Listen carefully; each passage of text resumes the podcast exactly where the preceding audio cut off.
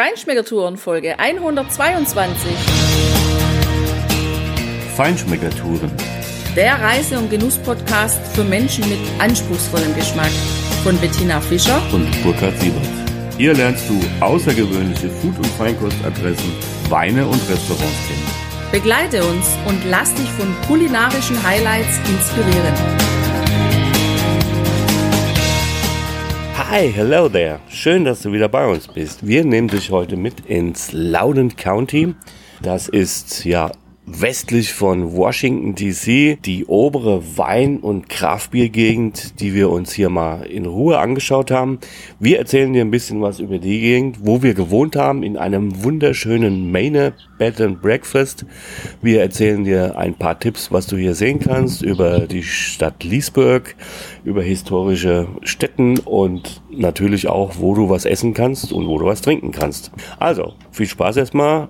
Enjoy the podcast show. Ja, wir sitzen hier total gechillt, wahrscheinlich mit der schönste Ausblick, mit die schönste Podcast-Aufnahme, die wir hier haben. Wir sitzen auf der Terrasse, auf dem Balkon. Veranda. Auf der Veranda des Manor at Airmont und haben so einen schönen schwarzen Holzschaukelstuhl unter unserem Hintern. Wenn es also immer mal ein bisschen kracht, dann ist es dem geschuldet, dass wir es nicht lassen können, ein bisschen zu gautschen.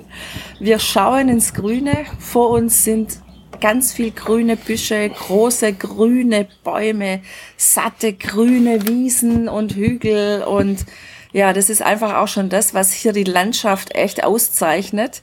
Es ist leicht hügelig, es ist sattgrün und wir haben es erlebt mit immer schönem blauen Himmel und diesen großen, fetten, weißen Wattewolken am Himmel, die ich irgendwie daheim bei uns schon lange nicht mehr gesehen habe. Also ich habe mich hier so ein bisschen zurückerinnert an meine Kindheit. Das ist echt schön.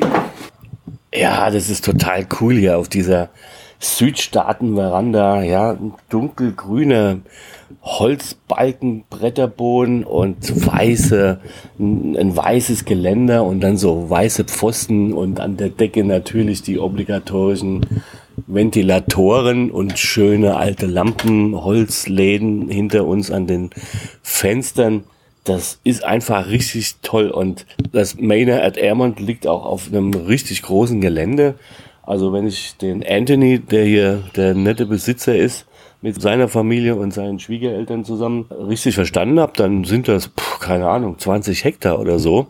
Also richtig groß und das ist aber auch der Rasen tipptopp gepflegt wie wir es überhaupt schon äh, hier oft gesehen haben, riesige Anwesen, also da brauchst du Aufsitzmäher wie Mähdrescher, damit du da durchkommst und ich sag mal so, forget the Schwäbisch Kehrwoch, die pflegen ihre Anwesen hier mindestens ebenso gut, wahrscheinlich noch mehr. Ja, Mensch, Burkhard, das wäre doch die Gelegenheit für dich gewesen, mal nach so einer Touraufsitzmeier zu fragen. Ja, ich will das immer noch mal bei uns zu Hause machen, Tina. Hinten in unserem, an unserer Terrasse, der, das kleine Rasenstück, was, äh, keine Ahnung, vielleicht dreimal sechs Meter groß ist, da mal mit einem Aufsitzmäher drüber und dann die Gesichter der Nachbarn sehen. Ja, aber hier wird freitags gemäht. Wir sind ja gestern hier durch die Gegend gefahren und haben gesehen, wirklich fast auf jedem Grundstück saß jemand auf diesem Mäher. Die haben übrigens auch keine Lenkräder, sondern ein Hebel links und einen rechts und je nachdem, wie sie die bewegen, so fahren die dann halt auch. Und dann war da sogar noch einer dabei, der hatte einen riesen Rasenauffangssack dran. Ich meine, das macht schon Sinn, weil wenn man das alles hinterher zusammenrechnen müsste, wow, das wäre richtig Arbeit. genau. Ja, und du hast hier auch so Pferdekoppeln einfach abgetrennt, immer wieder große, große Stücke, wo, wo die Pferde, es gibt sehr viele Pferde hier, wo die dann laufen können. Aber zurück zum Mainer selbst. Also das ist ein total tolles Haus. Wenn du hier, hier in die Gegend kommst, dann können wir dir das nur empfehlen. Es liegt zwar mitten in der Pampa und es wird hier nachts so stockdunkel, dass du außer Glühwürmchen, die es hier tatsächlich auch gibt, eigentlich nichts mehr siehst. Aber es ist wunderbar ruhig. Wir haben hier so bärenmäßig gut geschlafen, total erholt auf einem riesigen Boxspringbett, das also gefühlt höher war als unsere Koffer, wenn sie aufrecht stehen. Aber wunderbar weich und super erholt. Und naja, und dann wachst du auf, es gibt um halb neun, nicht ab, sondern um halb neun gibt's hier Frühstück, Breakfast. Was für uns ja schon mal klasse war, weil da hatten wir mehr vom Tag, viel mehr Gelegenheit, noch mehr zu erkunden. Aber dieses Frühstück, das war der Oberbringer, ehrlich. Also erstmal, wenn du Glutenunverträglichkeit hast, dann kannst du hier unbedingt herreisen, weil es gibt jemanden in der Familie, der das oder die das auch hat. Und ich habe es im Moment halt auch. Und deshalb habe ich alles das, was du bekommen hast, in glutenfrei gekriegt. Also die haben mir morgens frische Pancakes mit Heidelbeeren drin gemacht. In einer glutenfreien Variante. Das hat geschmeckt, als ob das nicht glutenfrei war. Ich habe einen dunklen Kuchen bekommen, da war, mit Banane drin gearbeitet. Der Oberhammer, da könnte ich Tonnen davon essen. Wir haben jeden Morgen entweder ein Omelett oder Egg Benedict, frische Früchte, Melone, Heidelbeer, Erdbeer, Apfel bekommen, Orangensaft, Wasser, Kaffee, Tee und die holen hier auch alles, was es irgendwie möglich ist, von den benachbarten Produzenten, Bauern. Und vielleicht hast du es gehört, im Hintergrund hat jetzt schon ein paar Mal eine Kuh sich zu Wort gemeldet. Direkt das Nachbargelände ist ein Bauernhof. Da stehen die Kühe auf der Weide, die kann man echt sehen. Und davon holt dieses Mähner eben auch die Milch. Ja, und die Eier holen sie vermutlich aus dem eigenen Hühnerstall, den uns Anthony auch noch gezeigt hat. Das Anwesen selber, der Kern, wo die Familie auch wohnt, ist 1830 erbaut. Der erste Anbau 1890 und der Teil, wo wir jetzt drin gewohnt haben, ist 2000 erbaut worden, aber es sieht aus wie eine Einheit. Also richtig schön ein unheimlich gepflegtes Haus, total nette Leute und ich ja, war am Ende fast ein bisschen neidisch und habe dann auch die glutenfreien Sachen mitgegessen, weil die wirklich gut geschmeckt haben. Also so gestärkt konnten wir hier aus unsere Entdeckungstouren starten. Wir haben einige Weingüter besucht und noch viel mehr Kraftbierbrauereien, die es hier zuhauf gibt. Davon werden wir dir in den nächsten Podcast-Folgen und Blogbeiträgen natürlich berichten. Heute nehmen wir dich erstmal mit nach Leesburg, eine historische Stadt, die ja genau an der Grenze zwischen den Nordstaaten und den Südstaaten zur Zeit des Bürgerkriegs war und natürlich auch Schlachtfelder dort waren. Dort sind diese beiden damals ja quasi zwei Vereinigte Staaten von Amerika offenbar, so kann man das sagen, aufeinander getroffen. Da gibt's die Mason-Dixon-Linie, das war quasi die Grenze zwischen Nord und Süd und Leesburg liegt genau da dran ein super schönes historisches Städtchen. Die haben natürlich einige Verwüstungen damals eingefangen, 1860, 65, so in dem Dreh war das wohl, wenn ich mich recht entsinne. Aber entsprechend auch schön restaurierte Geschichten, alte, alte Gebäude. Wir waren dort in der Nähe, haben uns ein, ein altes Anwesen angeschaut, die Outlands Historic House and Gardens. Also das war so ein richtiger naja, in Italien würde man sagen Palazzo, ja, mit einem riesigen Eingang mit irre hohen Säulen über die ganzen zwei richtig hohen Stockwerke hinauf bis nach oben.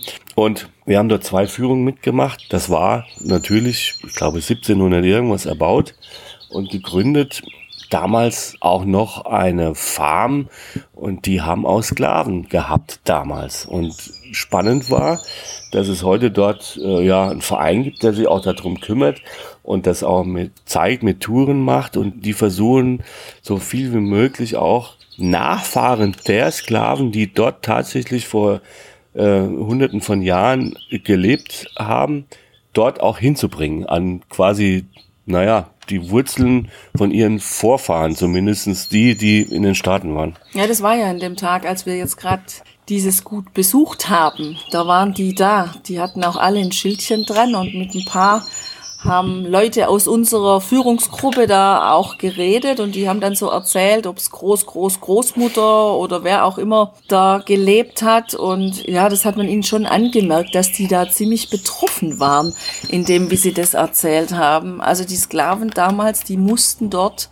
einen riesigen Garten anlegen. Hat mich so, wir haben ein Bild gesehen, so ein, von einer Aufnahme von oben, es hat mich so ein bisschen an die Gärten der Loire erinnert. Ähm, das war mit Sicherheit eine unglaublich aufwendige Arbeit, zumal ja damals die Arbeitsgeräte gar nicht so da waren, wie sie heute sind. Es ist immer noch unheimlich schön gepflegt, das anzugucken und ja, es bringt einen so ein Stück zurück in die Geschichte dort. Apropos Arbeitsgeräte, das war eine interessante Fragestellung, die ja der Guide, der uns da äh, geführt hat, gestellt hat, nämlich was hätten eigentlich die amerikanischen Einwanderer hier gemacht, wenn sie diese Sklaven gar nicht gehabt hätten? Sie hätten nie so expandieren können, mit ihren Farmen das Land so beackern können, wie sie es halt konnten, dadurch, dass diese Manpower einfach da war. Und äh, das ist eine interessante Frage. Wer weiß, wo die Staaten heute wären, wenn sie keine Sklaven quasi, ja, die hatten ja einen richtigen Sklavenhandel, das weiß man ja alles, wenn sie das nicht gehabt hätten. Und insofern war sehr interessant, das war ursprünglich auch mal eine Tabakplantage, aber Tabak ist unheimlich arbeitsintensiv, deshalb haben sie es verlegt auf Hafer und andere Getreide, was dann auch ergiebiger war, weil die Tabakplantagen im Süden waren da einfach größer, effizienter. Und interessant war auch die Fragestellung einer von eine, eine Amerikanerin hat die Frage gestellt, warum haben die Sklaven nicht versucht, sich zum Beispiel irgendwie zu befreien, einen Sinn des Lebens zu entdecken, irgendwas anderes zu tun, in die Freiheit zu gelangen? Und der Guide sagte dann auch, naja, sie hatten nichts. Sie hatten nichts, nicht mal ihr eigenes Leben, keine eigene Geschichte. All das war weg oder Besitz ihres äh, Besitzes, ja, des Masters quasi. Aber dieser Mensch dort, der war schon in Anführungszeichen wesentlich humaner als andere wohl im Süden. Dort mussten die nur zwölf Stunden arbeiten, sie durften Pausen machen, sie haben sogar pro Tag einen Penny bekommen. Und klar, die ganze Nahrung und alles wurde ihnen dann auch gestellt. Also das heißt, die wussten genau, wenn sie dort ausbrechen, fliehen, sie werden gefangen, dann werden sie wieder weiterverkauft und wenn sie in den Süden kommen, dann wird alles noch viel schlimmer. Und tatsächlich ist auch einer, nachdem ja die Nordstaaten bekanntermaßen den Bürgerkrieg gewonnen haben, die Sklaverei abgeschafft wurde, die Sklaven befreit worden sind, dann ist einer von denen tatsächlich dort geblieben und hat noch um die vier Jahrzehnte dort weitergearbeitet für die Familie oder die folgende Familie. Der war noch da, als 1905 oder 8 eine neue Familie kam, dieses Haus gekauft hat und den dann mit übernommen hat.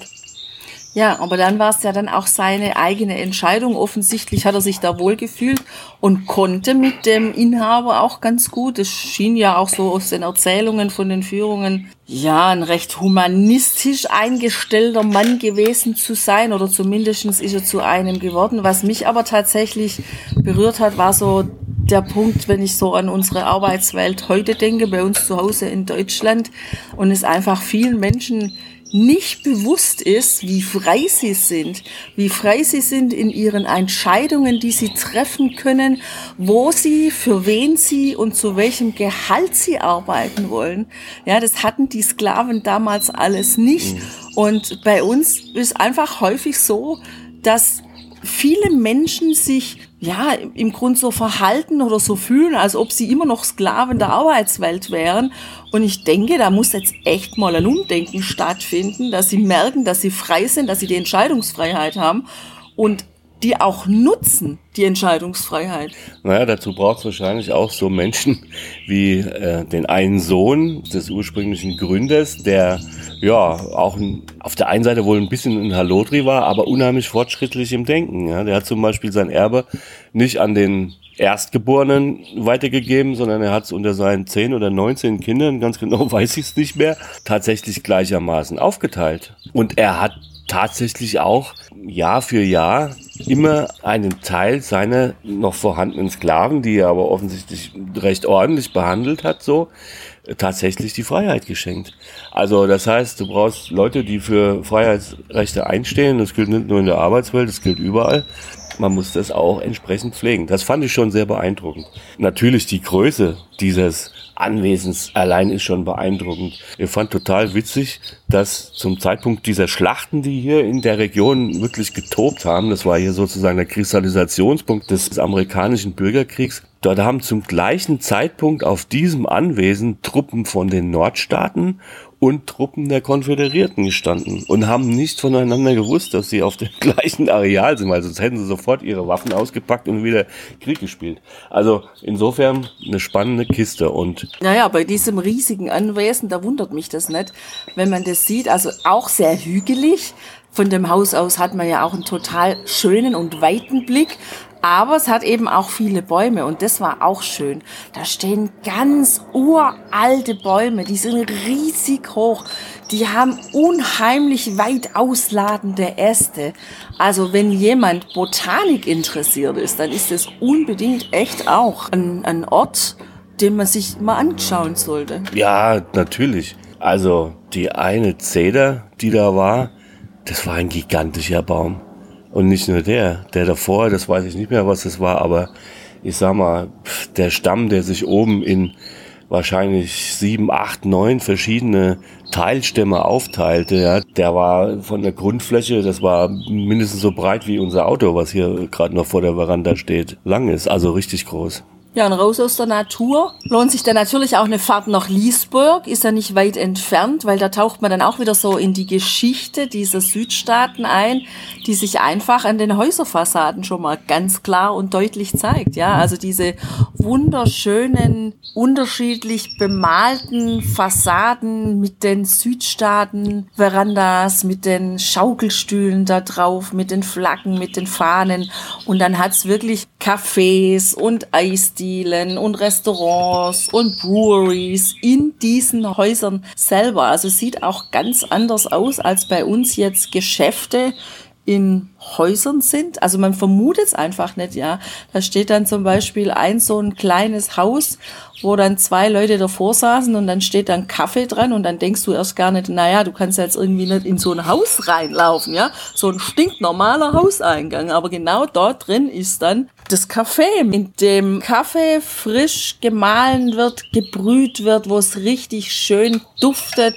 Und auch da wieder gab's glutenfreie Varianten. Also ich habe das Gefühl, die Amerikaner sind, was das Angebot für Menschen, die Allergien haben, echt mega weit voran. Die sind super gut ausgestattet und man bekommt im Grund überall sein Bedürfnis erfüllt. Ja, das hast du ja schon gesehen in Philadelphia, wo wir in diesem Moms Bio Market waren wo auf der Einkaufstüte ja draufsteht, äh, wie sehr quasi die Nahrung, äh, die konventionelle Nahrung hier verseucht ist und was jeder Amerikaner, wenn er sich damit ernährt, so alles einfängt und im Körper hat. Also insofern das richtig gut, die Entwicklung. Das merkst du auch hier in, in diesem wunderschönen Mainer, wo wir hier noch auf der Veranda sitzen. Ähm, die haben unheimlich viel auch Bioprodukte, naturbelassene Produkte. Auch das Körperpflegemittel äh, ist alles total sauber, ohne Parabene und, und, und. Und das macht schon richtig Spaß. Wobei der Kaffee jetzt in dem, in dem Café, was du gerade erwähnt hast, mir nicht so geschmeckt hat. Da war der kubanische Espresso, den wir hier in unserem Mainer zum Frühstück bekommen haben, aber um fünf Klassen besser. Ja. Und äh, dafür haben wir aber einen schönen Ausgleich gefunden. Gerade zwei Häuser weiter. Und es war auch so die richtige Zeit. So gegen 17 Uhr, so langsam ging die Sonne dann mal so in Richtung Untergang, beziehungsweise es war eine schöne Spätnachmittagssonne. Und da haben wir eben so eine kleine, feine Kraftbierbrauerei entdeckt, so eine Nano-Brauerei, die Black, Black Walnut Brewery. Ja, haben wir uns doch nicht lumpen lassen und haben gedacht, das müssen wir testen für dich, um dir mal zu berichten, wie es uns da gefallen hat. Und das hörst du jetzt. Am Ortsrand der Innenstadt, der historischen Innenstadt von Liesburg, haben wir die Black Walnut Brewery entdeckt und es ist hier total schönes Wetter, blauer Himmel, wieder die schönen weißen Wattewolken am Himmel und wir haben Durst und sitzen tatsächlich auch, ja, ich habe jetzt fast gedacht, es wäre ein Walnussbaum, ist es aber nicht, hinten in so einem Patio draußen von diesem kleinen Brauereihäuschen, wo man vorne drinnen verkosten kann. Jedenfalls wollten wir mal die Biere probieren und wir haben uns für ein total abgefahrenes Bier schon mal gleich entschieden. Black Lab in Klammer Peanut Butter, ein Porter mit 45 Ibu und das, war, das Bier ist einfach total abgefahren. Also man hat sowohl in der Nase als auch im Mund ganz klar diese Peanut Butter, aber irgendwie auch so ein bisschen den Anflug dieser schwarzen Walnuss, des schwarzen Walnusssirups, den wir kennen aus Deutschland, weil wir da schon Gläser davon gekauft haben, weil sich die schwarze Walnuss mit dem Sirup einfach unglaublich gut mit Käse essen lässt. Also eine abgefahrene Erfahrung hier. Ja, und ich dachte, ein stinknormales Vienna Lager wäre keine abgefahrene Erfahrung, sondern einfach ein zischiges Durstbier. Das ist es auch. Allerdings hat das Noten von Rose oder erinnert an ja, Muscatella, Traminer Weine, die einfach so was Florales, Duftiges noch dabei haben. Auf jeden Fall echt eine spannende Kiste. Und weil ich ja gern diese zitruslastigen IPAs mag, habe ich mich noch für Cooper's Trail IPA mit 82 Ibu entschieden. Ich wollte mal sehen, wie die diese Bitternote in das Bier einbringen können, so dass es dann doch harmonisch ist und nicht von der Bitterkeit erschlagen wird. Und tatsächlich, diese Brauerei hat es ausgesprochen gut geschafft. Also klar, die Zitrusnote und die Bitterkeit kommt auch durch, aber sehr angenehm. Das ist eher so ein dunkelgelbes, fast orangenes Bier. Von daher auch nicht so die hellen Zitrusfrüchte, eher so ein bisschen zwischen Zitrus und Mandarine oder Orange, so ein bisschen was Dunkles. Ja, mein zweites auf dem Flight ist ein Double Red Ale, ein irländischer Biertyp. Das ist sehr, sehr malzig, leicht süß-malzig, aber nicht überbordend. Ein rundes, weiches, angenehmes Bier. Ja, rot auch im Glas stehen, von der Farbe her, das passt absolut. Ja, und es ist einfach ein angenehmes Bier. Also das könnte ich mir auch gut zum Essen vorstellen. Könnte auch zu Käse passen. Könnte aber auch ja, zu, zu diesem Soul Food Chicken passen aus Idabe's Place in Baltimore. Also insgesamt wieder eine tolle Neuentdeckung hier gemacht. Auch so eine kleine Kraftbierbrauerei, die vorne eine schöne Kneipe haben, ganz klassisch eine Bar und ein paar Städtchen und ein paar Hocker an der Bar mit einem, ja, wo du Fußball oder Baseball gucken kannst und hinten einfach schön im Hinterhof, ja. Da stehen zwar ein paar Autos, so ein langgezogenes Grundstück, aber hinten nochmal so ein schönes, typisches Südstaaten-Holzhaus, überdacht, schöne Plätze, mehrere Tische zum, zum Sitzen und vorne dran auch nochmal so im, im Kies, so, wo du einfach ganz gechillt, so, ist schon fast ein bisschen Beach, Beachbar-Feeling hier. Auf jeden Fall eine nette Geschichte. Da haben wir wunderbar gesessen, unter einem ganz großen Baum. Und dann haben wir sogar noch beobachtet, was die hier für ein seltsames Spiel spielen. Das weiß ich gar nicht so richtig, wie ich das erklären soll. Also das ist so eine Holzplatte, die im na, geschätzten 45 Grad Winkel nach oben geht. Am oberen Ende hat die ein Loch und dann gab's blaue und rote, viereckige, kleine Sandsäcke, so wie man in Frankreich Boule auf der Ebene spielt. So haben die dann mit einem enormen Abstand versucht, diese Sandsäcke auf diese ja, schräge Planke, sagen wir mal, zu werfen, so dass dann die Sandsäcke in dieses Loch reingehen. Und einer von denen hat's auch echt geschafft. Also witzig. Ja, witzig, genau. Und ja, total gechillt äh, saßen wir da. Hinter uns war die Außenbar der Brewerie unter einem schönen Zeltdach mit vielen Plätzen auch, aber echt gemütlich in so einem Backyard, ja, du ganz gechillt ein paar Biere genießen konntest und einfach dein Leben genießen. Also toller Platz, kann man auf jeden Fall empfehlen. Wenn du in Liesburg bist, dann probier das. Naja, und so ein paar Bierchen, die machen natürlich auch Hunger. Sowieso war es ja dann Abend. Wir wollten ja dann was essen. Und wir hatten eine Barbecue-Empfehlung. Die hat aber leider nicht funktioniert. Ja, das Hammerdown Barbecue.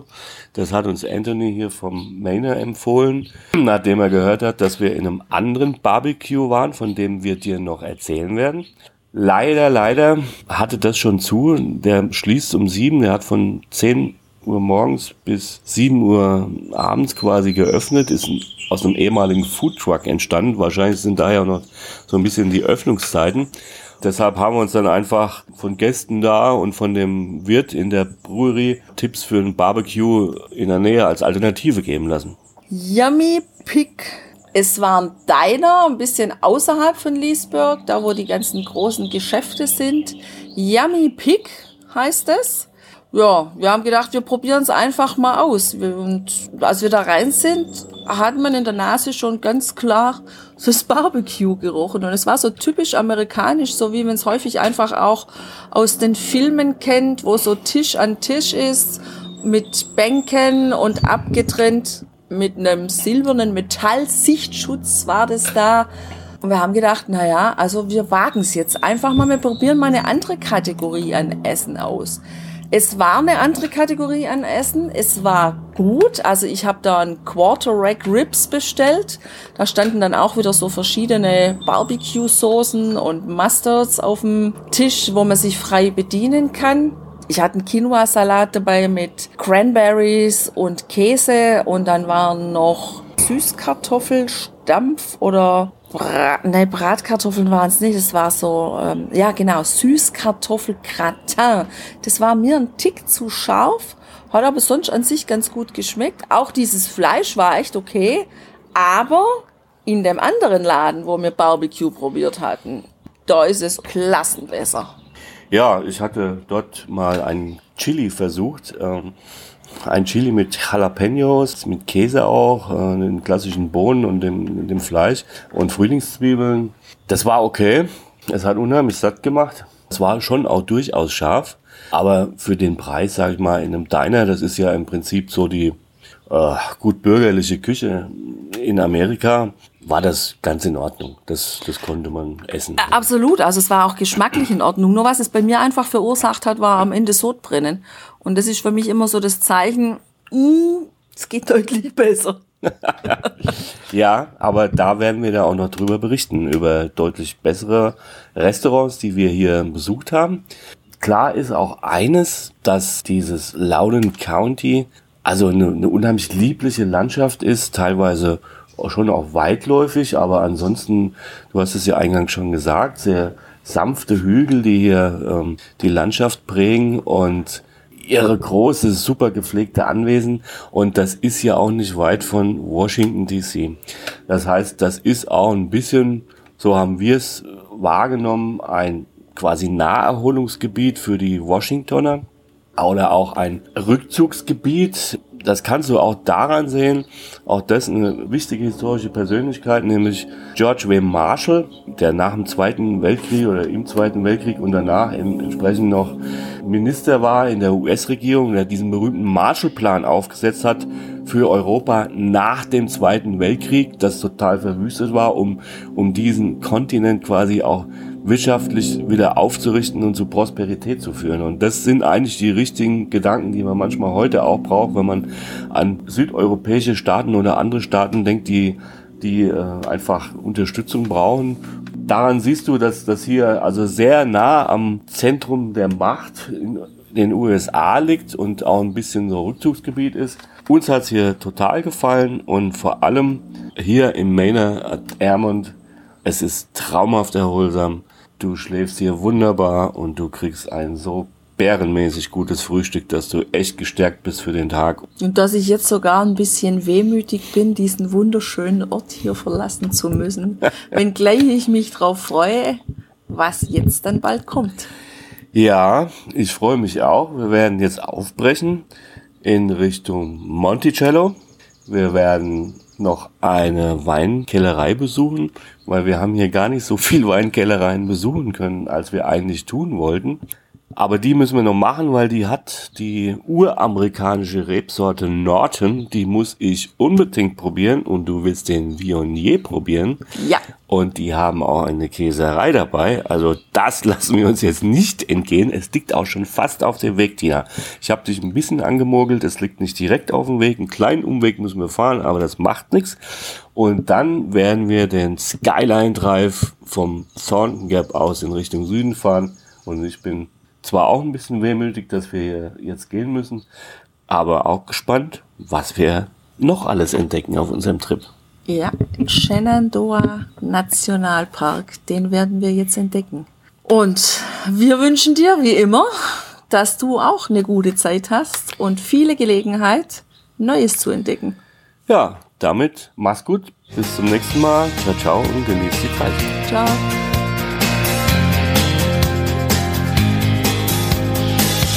Hier endet dein Genusserlebnis noch lange nicht. Komm rüber auf unsere Homepage feinschmeckertouren.de und schau dir die Bilder zu unserer Show an. Dort findest du auch wertvolle Links zu den heutigen Empfehlungen. Verpasst keine Neuigkeiten mehr und trag dich am besten gleich in unseren Newsletter ein. Wir freuen uns auf deine Anregungen für weitere Episoden und einen regen Austausch mit dir.